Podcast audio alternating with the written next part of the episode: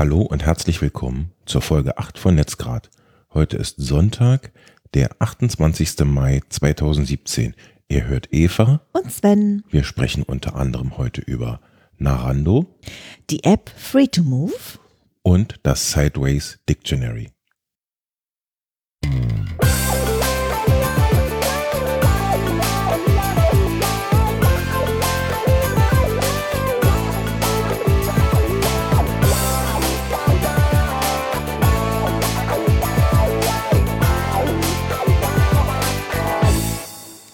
Leidenschaft fürs Podcasting erkennt man daran, wenn draußen die Sonne scheint, so wie jetzt, und man aber drin im Dunkeln sitzt, um die Folge aufzunehmen.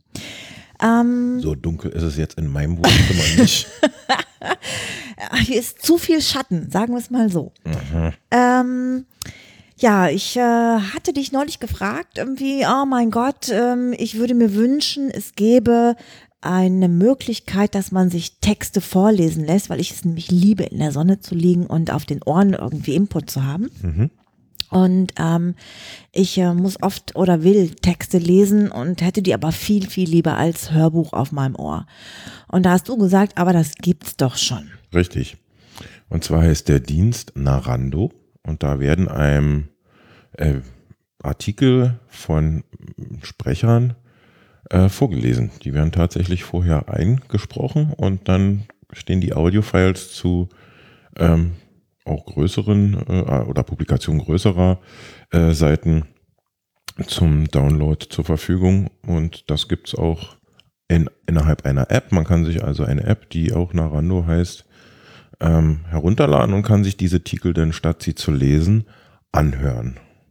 Okay, und das Ganze wird, glaube ich, eingesprochen von Leuten, die das freiwillig machen, ne? Also die nicht dafür bezahlt werden? Das weiß ich nicht, ob es da bezahlt, Bezahlung gibt, äh, aber man kann sich auf jeden Fall als Sprecher bewerben. Ich glaube schon, dass die ein paar Euro kriegen. Ich habe mich da nicht beworben und bin diesen Prozess nicht durchlaufen. Aber man kann sich auf der Webseite bewerben und das sind hm, Leute wie du und ich, die einfach angenehme Stimmen haben und äh, eben die entsprechenden Texte ein, einsprechen.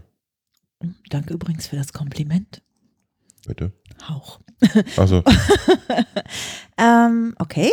Ja, also wer mag, kann das ja mal ausprobieren und gucken, ob für ihn das Passende dabei ist an Artikeln. Genau. Ähm, ich äh, hätte am liebsten heute über Bitcoins gesprochen. Das müssen wir aber leider noch ein bisschen verschieben. Aber um, um digitale Zahlsysteme kommen wir nicht drum herum, denn du hast die Vodafone Wallet ausprobiert und willst darüber reden.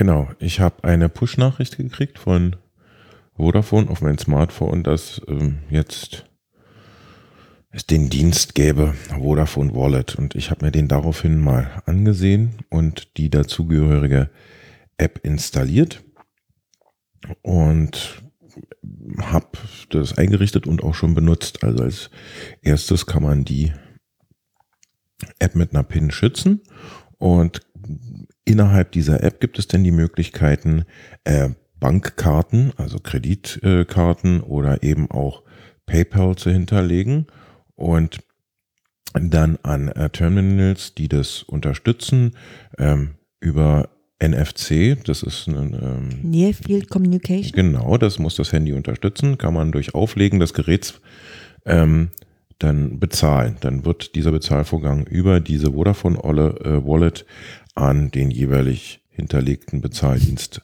weitergeleitet. Hast du Vodafone Olle gesagt? Nicht wirklich. ich glaube schon. Wir können es ja nachhören. Auf jeden Fall ähm, meinte ich nicht Vodafone Olle, sondern die äh, Vodafone Wallet.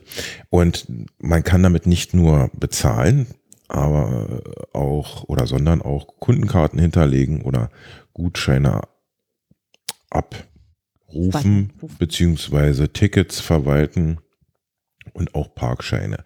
Für mich alles nicht so interessant. Für mich war tatsächlich ähm, nur dieses Bezahlen von Interesse, weil ich oft die Situation habe, dass da ja kleinere Beträge ähm, fällig werden und ich selten ähm, Bargeld bei mir habe und man damit eben umgeht, eben ständig klimperndes Geld in der Tasche haben zu müssen. Man legt das Handy auf und bezahlt. Das finde ich sehr angenehm. Funktioniert auch hervorragend. Habe ich, wie gesagt, schon ausprobiert. Ähm, Kannst du mal ein praktisches Beispiel nennen? Ja, ich war ähm, beim WordPress Meetup Mhm. und ähm, habe dort ähm, mit dieser Vodafone Wallet, also mit meinem Telefon, bezahlen können. Ne? Ich m- legte das Telefon auf diesen Terminal auf, wo man sonst die EC-Karte einschiebt und Okay. die PIN eingibt. Mhm. Und durch ein, nur durch Auflegen äh, des Telefons ähm, kann man dann eben den Bezahlvorgang durchführen. Das funktioniert auch wirklich gut. Okay, cool. Ja, also wer sich das angucken möchte, kann das tun. Ich habe auch mal beim äh, Vodafone Support angerufen und habe gefragt, ob ähm, durch die Nutzung für mich Mehrkosten entstehen und das wurde verneint.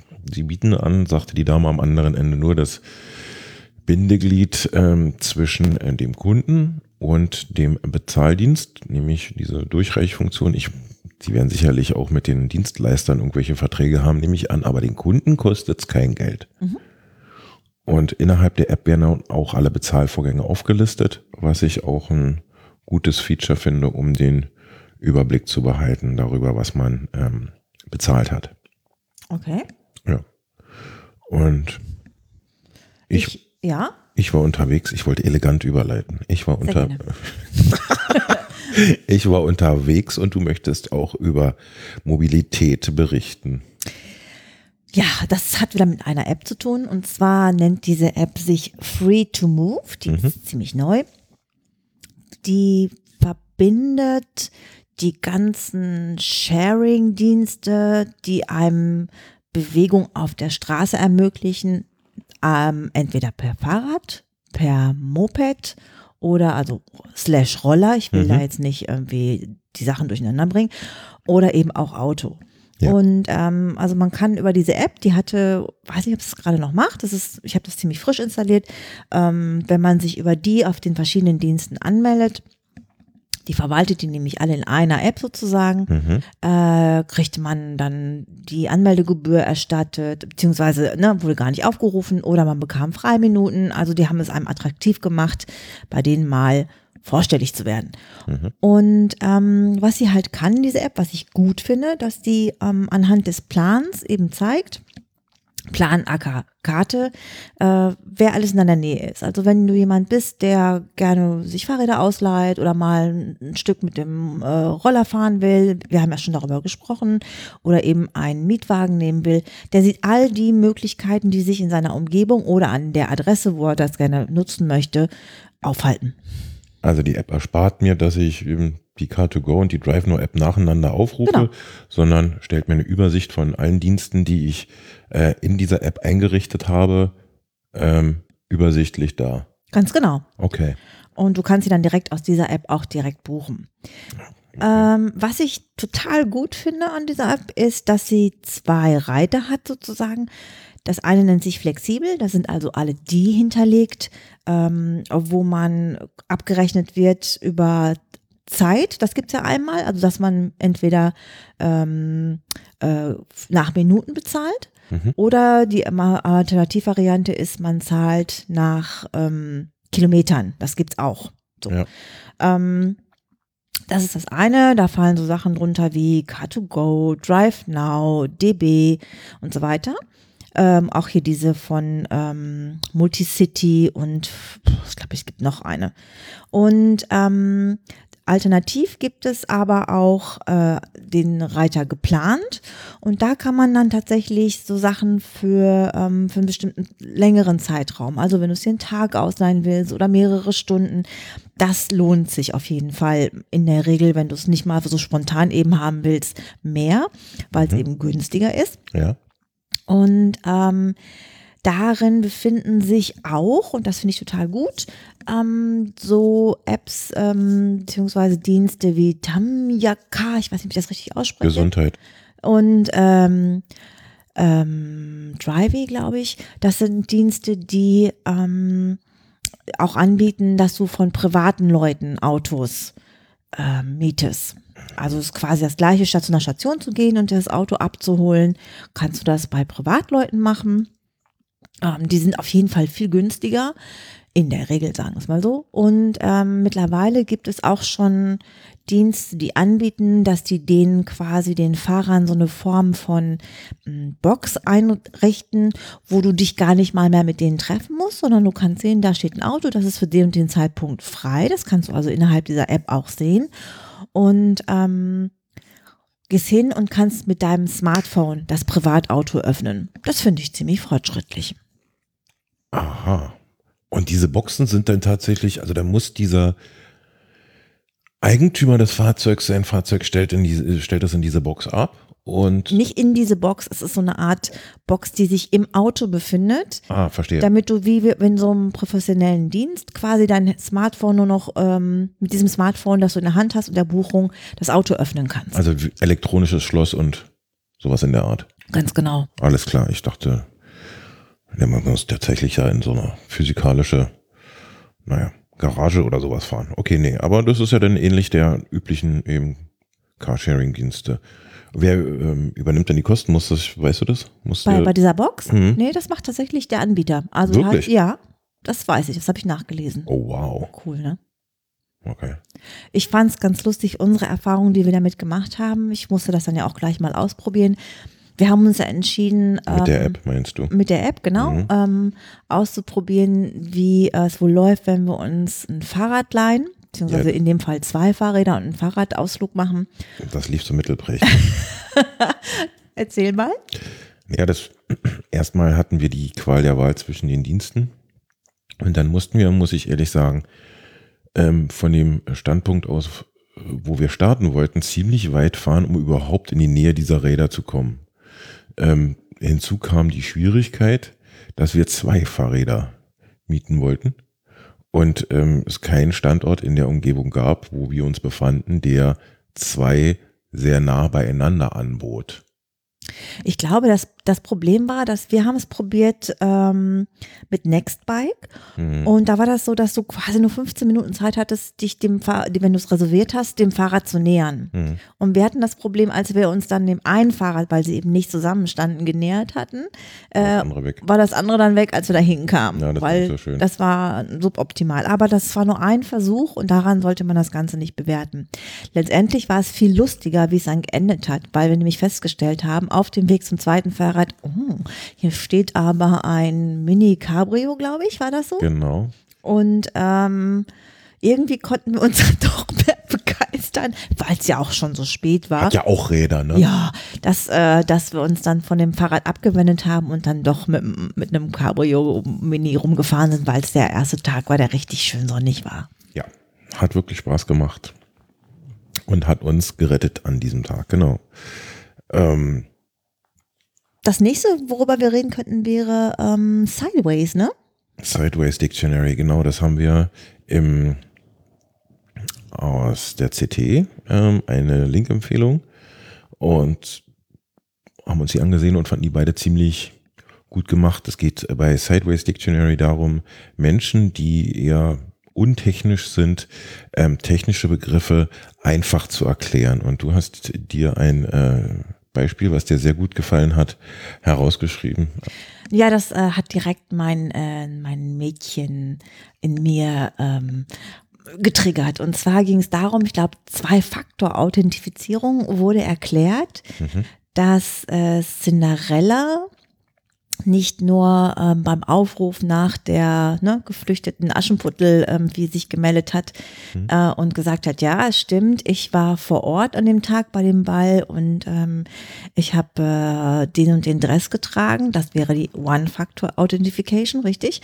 Ähm, nein, sie hat auch noch durch quasi das äh, Anprobieren des Schuhs, der ihr dann passte, einen zweiten Faktor dazu beitragen können, dass es ähm, ja, dass also dass sie dass sie es war, die richtige ist und ähm, dass sie ist quasi ähm, dass sie den Prinzen heiraten darf, sagen wir es mal so. Und dann stand dabei, dass der ähm, Prinz, also sozusagen ein Early Adapter der Zwei-Faktor-Authentifizierung war. Sehr schön gesagt. Ja, genau. Und ähm, ich finde, es ist für jeden, der gerne Dinge leicht erklären möchte, vielleicht seiner Oma, wie bestimmte Dinge funktionieren, um ihr nicht quasi erstmal das ganze Internet äh, ne, darzustellen, vielleicht solche Sachen erklären kann. Dem waren wirklich sehr einleuchtende Beispiele. Ähm, mir ist hängen geblieben, das Caching, wie das erklärt wurde, ähm, dass der Kühlschrank ja, die Cache ist für die Lebensmittel, die eigentlich ähm, aus dem Geschäft, was dann das Internet ist, ähm, dient, um diese Waren zwischenzulagern oder vorzuhalten, damit man die eben nicht zum Geschäft geben muss, um sich die zu äh, kaufen, sondern dass die eben schon in einer eigenen Wohnung im Kühlschrank vorgehalten werden, um dann eben leichter zugänglich zu sein. Und das sind viele, viele Beispiele, die sehr bildlich äh, machen, was tatsächlich äh, technisch umgesetzt wird auf jeden Fall äh, für Leute, die häufiger was erklären müssen. Nur ganz kurz zur Vorsicht, es ist auf Englisch. Ja, gut. No? Jetzt noch ein Lieblingstipp von mir. Ähm, mhm. Und zwar geht es um Internet Noise. Ähm, der Hintergrund ist, dass am 28. März diesen Jahres in Amerika, und die sind ja immer so der Vorreiter, aber auch viele sitzen ja mit ihren Servern in Amerika, ähm, ist ein, ein äh, Urteil durchgegangen, das es äh, legal macht für deinen Internet Service Provider, ähm, all deine persönlichen Aktivitäten, die du online machst, mhm. zu tracken. Ja. Und nicht nur zu tracken, sondern auch zu verkaufen. Hm. Und das bedeutet, dass ähm, alles das, was du quasi äh, suchst, kaufst, liest oder ähm, auch schreibst, kann gesammelt werden und kann dann ähm, von diesen, von diesen Internet Service Providern ähm, ja, benutzt werden, um dich ähm, an, ähm, wie nennt sich das, Forschungs- oder hier so äh, Marktforschung? Werbe, Marktforschungs, Werbetreibende und so zu verkaufen. Mhm. Ähm, warum ist das so? Weil äh, die sich beklagt haben, dass ähm, Browser und andere das zum Beispiel auch von dir machen können und sie wären ja sozusagen benachteiligt. Und daraufhin hat der Kongress gesagt, na gut, das sehen wir ein, du darfst das auch. Und ich finde das eine ganz schöne Frechheit. Allerdings. Und ähm, daraufhin hat jemand, der das genauso frech fand wie ich, allerdings ziemlich klug gehandelt. Mhm. Und ähm, hat äh, erfunden Internet Noise. Und das ist sozusagen eine, ein Programm, das äh, läuft im Hintergrund und macht, dass automatisch ganz viele verschiedene Seiten von deinem Browser beliebig geöffnet und angesurft werden. Das heißt, dass da der Hintergrund ist, dein Internetprovider soll A, erstmal damit geschädigt werden, dass er natürlich seine Datenbank mit unendlich vielen zusätzlichen ähm, Informationen gespeichert wird. Mhm. Ähm, die in Wirklichkeit ja gar nichts nützen sollten. Und zum anderen, dass er sich nicht so ein klares Bild über dich machen kann und ähm, das, was er dir dann auch weiterverkauft, nicht wirklich authentisch ist. Ähm, was die auch allerdings sagen, und das sagt eigentlich, und das fand ich ganz toll nochmal bestärkend, alles das, was wir gesagt haben, welche Dinge das verhindern, ne? ja. dass du eben anonymer im Internet surfen kannst, ist einmal Sag du es nochmal am besten. Du hast ja die war, Sachen vorgestellt. Genau, es waren ähm, die Erweiterung HTTPS Everywhere, der Privacy Badger, ähm, wurden genannt als mögliche, äh, ne, als, als äh, mögliches Feature, um es äh, privater unterwegs zu sein. Und unter anderem auch Tor und die Benutzung eines virtuellen privaten Netzwerks, also eines VPNs. Und ich ergänze das noch um ähm, uBlock Origin, das war bei uns auch schon Thema, äh, um einfach ein bisschen ja, mehr Privatsphäre beim Browsen zu genießen. Gut. Ja, dann würde ich sagen, diese Light-Version heute soll es dann sein? Ja, die Sonne ruft. Die Sonne ruft. Ich würde gerne den Fabian noch vertrösten. Der hat uns mit einer sehr interessanten ähm, Idee versorgt, worüber ja. wir sprechen sollen, mit dem W3PC, ne? W3P. Ähm, W3C. W3C. Ja. Äh, ähm, das werden wir auf jeden Fall noch irgendwo unterbringen. Ja. Ähm, wir haben dich nicht vergessen. Wir Fabian. haben dich nicht vergessen, Fabian. Wir arbeiten uns da noch ein bisschen ein, weil genau. da steht noch eine Entscheidung aus und die würden wir gerne mit reinbringen. Ja. Okay. Ja, dann wie immer, gehabt euch wohl. Genau. Vielen Dank fürs Zuhören. Und?